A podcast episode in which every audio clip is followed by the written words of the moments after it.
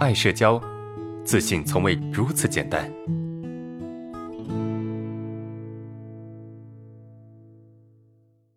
老师好，我是一个存在感比较低的人，更是一个内心无比孤独的人。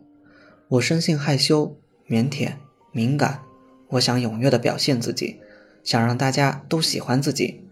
同时，面对陌生人又容易紧张、脸红、患得患失。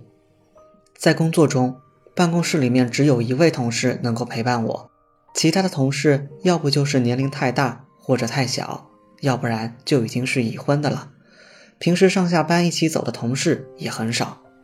在生活中和我有联系的同学都不在自己的身边，除了工作就是面对家人。我的妈妈是一个话极少的人。时常忽略我的存在，我的爸爸经常出门在外，这种情况下我就显得更加孤单了。可是目前的状况又没有办法及时改变，我不知道该如何是好。正因为我经常感觉到强烈的孤单，所以想做的那些事情会感觉到特别没动力。我该怎么办？这位学员你好，我是爱社交的心理咨询师知心。关于你当下的问题，确实是一个比较大的困扰。我们可以一起思考一下如何去解决它。你这里想解决的问题，主要是如何让自己可以不感觉孤单。那我们可以从以下的三个方面入手。第一个方面是现在的你对自己的定位是什么？你这里有提到的，你想踊跃的去表现自己，让大家都喜欢你。那么你是否有思考过，为什么你需要让大家都喜欢你？大家喜欢你可以给你带来一些什么？可能很多的人都希望别人喜欢他，但是他从来都没有思考过为什么需要别人的喜欢。这种寻求他人的喜欢，可能会发展成一种病态的需要，甚至严重到选择牺牲自己的程度。所以，我想让你思考一下，你想让他人喜欢的需要到底是什么？在我们的发展过程中，往往在婴幼儿的这个阶段。是特别希望别人的关注的，因为别人的关注和肯定是这个阶段维持自尊的一种重要方式。这个阶段的我们没有能力去表现出自己的价值，需要依靠父母而生存，所以父母的关注和肯定就非常的重要，因为这是和活下去是息息相关的。这也是为什么父母的尊重和肯定对于一个孩子的健康成长是如此的重要。而孩子的自信心也是在这个过程中发展出来的。人之所以自卑，就是在成长的过程中面对的批评和否定太多太多了，导致他们已经内化了这一部分，变得无法再肯定自己，因为他们的内心中对自己充满了羞耻，而这种羞耻感就是来源于父母的语言伤害和情感忽视。一个对自己感到羞耻的人，是无法发展出良好的人际关系的。而当下的你，如果还是特别渴望他人的关注、喜欢或者肯定，你就应该思考一个问题：你对你自己的定位是什么？是过去的孩子这个角色，还是当下的成年人这个角色？如果你的定位还是孩子的角色，你自然会因为过去的缺失而继续追逐这部分的需要，并且沉浸在对自己的羞耻之中。如果你的定位是一个成年人，你就应该看到和过去的区别，并且用成年人的方式去对待这种需要，通过培养自己的能力来满足这部分需要。我建议你可以选择一个安静舒适的环境，问问自己：我长大了吗？现在的我和过去的我区别在哪里？通过这个方式，或许你能意识到当下的状态到底是一个什么样的，这对于你的改变会有很大的帮助。第二个方面，让自己行动起来，培养一些合适的兴趣爱好。你可以先反思一下，对于当下的这个状态，你都做了一些什么？回顾一下，在这个过程中，你是否为自己的状态负到了责任？我接触过很多的学员，他们有一部分状态很不好，但是他们很少思考要怎么去帮助自己，去让自己更好一些。他们大多数的时间只做一件事。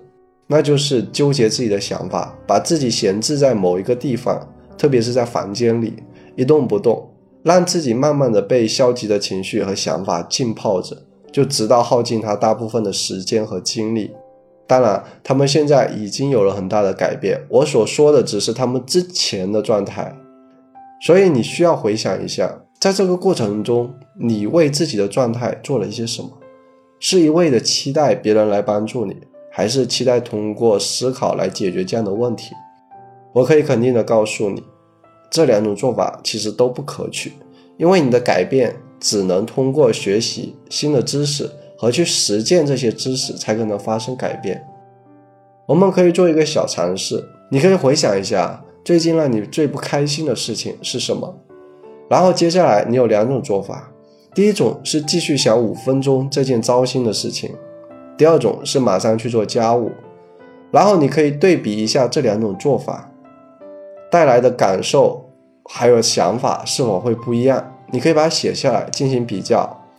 那这个其中要注意的就是这两种做法要分开来，比如说你早上做第一种，晚上做第二种，不要一次性连着做。那为什么要培养合适的兴趣呢？目的是为了帮助你把注意力从你的想法中转移出来，因为你的注意力如果一直都放在自己的身上，很容易就会引发感觉和注意力的这个交互作用，让你的想法变得越来越多，越来越复杂，而且大多数都会是消极的。这个时候，你有很大的概率会出现一些躯体反应，那最常见的就是神经性的头痛。而如果你及时的去做自己喜欢的事情，不仅可以帮助你调节情绪，还会让你消极的想法慢慢的消失，并且提升你的个人能力。你所培养起来的这项兴趣，说不定会成为你未来的生活方式，成为你养家糊口的能力，甚至还可能帮助你吸引到一些志同道合的朋友和合适的伴侣。至于是什么兴趣，这就需要你根据自己的情况去选择了。我认为会健身、会某项乐器，甚至是做某项手工，会做好吃的饭菜，这些都是不错的。最少这样，你的时间和精力会得到充分的利用，你的孤独感也会在这个过程中被大大的缓解。人之所以会容易孤独，就是因为找不到情感的链接，也找不到生活的乐趣。如果当前实在是找不到情感链接，那请你从创造生活的乐趣开始。第三，先和自己做朋友，你才能和别人做朋友。你希望和别人建立好的关系，希望有亲密的朋友，这种心情我是能够理解的。因为对人际交往的渴望，本来就是人类本能的需求之一。你当下之所以会出现社交方面的困难，和你的家庭有很大的关系。你的父母并没有给你提供一个良好的基础，一个不喜欢说话的母亲。一个总是出门在外的父亲，父母这样的状态，又怎么能让你知道人和人之间交流的感受是什么样的？你连这些最基本的经验都是缺乏的，那我们真的很难去理解别人，也很难去和别人建立关系。所以你当下的状态很正常。大多数的人都会选择呃舍近求远，总是急急忙忙的去和别人建立关系。然后，因为不知道怎么去维持这段关系，不知道怎么关爱别人，导致这段关系非常容易破裂，进而加深了内心的挫败，对社交变得有恐惧感。最严重的是，他们还不知道问题是什么，不断的重复这个过程，让自己经历越来越多的挫败，变得越来越恐惧，甚至导致一些社交障碍。我给你的建议是，先学会和自己交流，学会理解自己，学会和自己建立关系。那我们举一个例子来说明一下应该怎么样去做。假设啊，今天你出门因为没有看路摔了一跤，还挺严重的，流了一些血。这个时候你会怎么做？回想一下，你是责怪自己不小心，还是及时的安慰自己？如果你是安慰自己，那恭喜你，已经学会了应该怎么样和自己交流，也学会了理解自己。如果你连自己摔倒了都不知道要去安慰一下自己，反而去责怪自己，那你可能需要学习一下怎么样对自己保持怜悯的心。因为当下的你连对自己的心疼都做不到，又怎么可能在别人遇到困难的时候去理解别人、去感同身受呢？如果你连这个都做不到，又怎么能建立好的关系？其实要培养社交能力并不难。就是要先学会爱自己，因为只有爱过自己，你才知道被爱是一种什么样的感受，你才知道要如何在别人需要的时候提供这种爱。那我们来回顾一下今天我们说了什么。关于怎么样才能不孤单，我给出了三个方面。第一个方面是你要把自己定位调整为一个成年人，而不是一个孩子。